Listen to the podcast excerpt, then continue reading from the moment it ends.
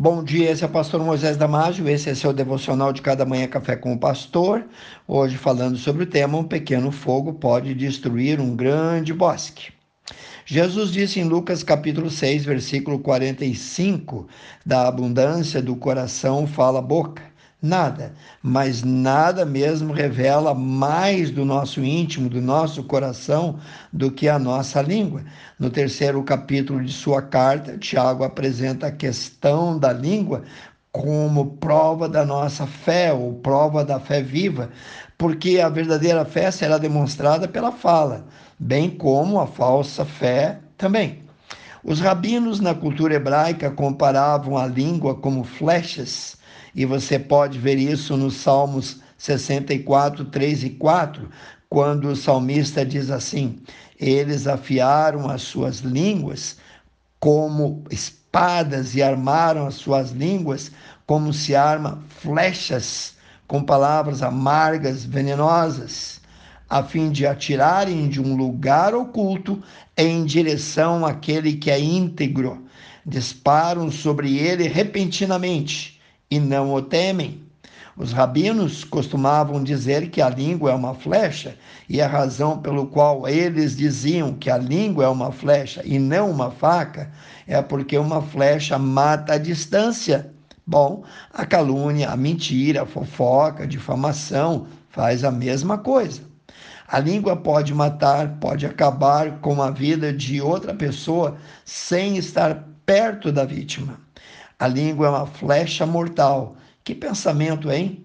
Na verdade, alguém disse: cada um de nós está carregando uma arma letal escondida. Tudo que temos que fazer é abrir as nossas bocas de forma errada e pronto, o dano será feito.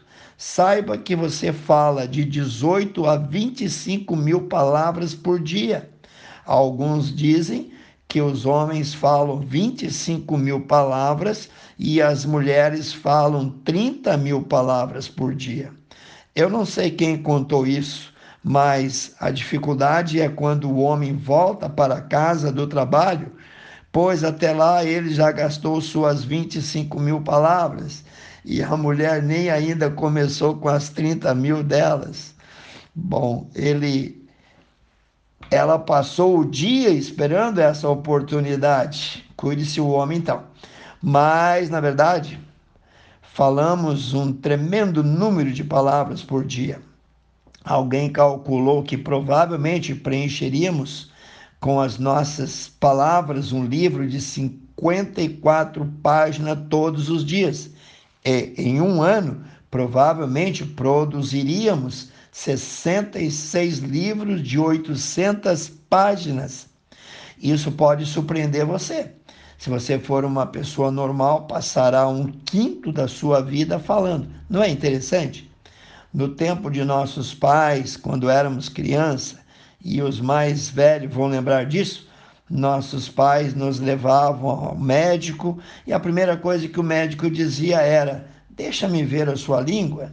E Tiago, capítulo 3, está dizendo a mesma coisa, está dizendo isso mesmo. Deixa-me ver a sua língua. A enfermeira colocava um termômetro debaixo da língua e aferia, media a temperatura física. Tiago diz que a sua língua revelará a sua temperatura ou mau hálito espiritual. Nada é mais suscetível ou capaz de revelar depravação ou pecado, a perversidade do nosso coração do que a nossa própria língua. Quer um exemplo? As pessoas que estavam no pátio juntamente com Pedro, enquanto Jesus estava sendo julgado, disseram a Pedro que seguia Jesus de longe e disseram a ele: a maneira com que você fala mostra que você é um galileu, é um deles um dos seguidores de Jesus, ao que Pedro negou.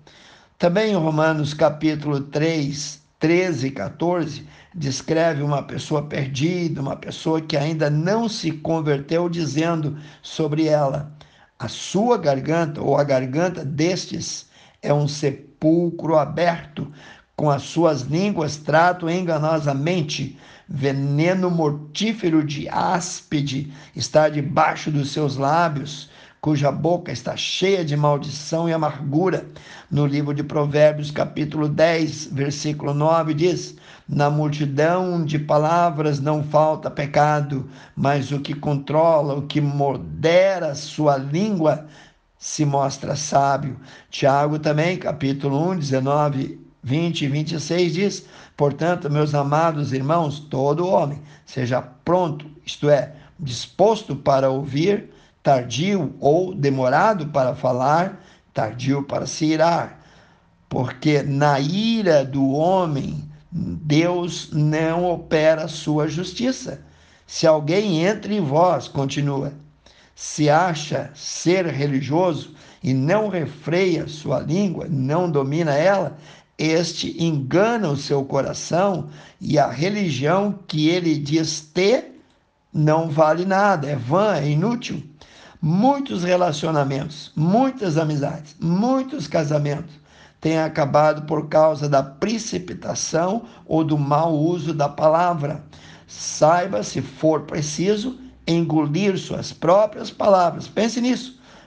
Disse Tiago 3,5 assim: Vede quão grande bosque um pequeno fogo incendeia. Quero orar contigo, amantíssimo Deus, eterno Pai, abençoe cada um que ouviu, cada um que prestou atenção, cada um que transferiu essas palavras, Senhor, para o seu coração. Dá a eles entendimento, Senhor, para poder ter autocontrole, domínio próprio e não ser uma pessoa precipitada. Eu oro e peço em nome de Jesus, amém. Se você gostou desse devocional, passe adiante e eu te vejo no próximo Café com o Pastor.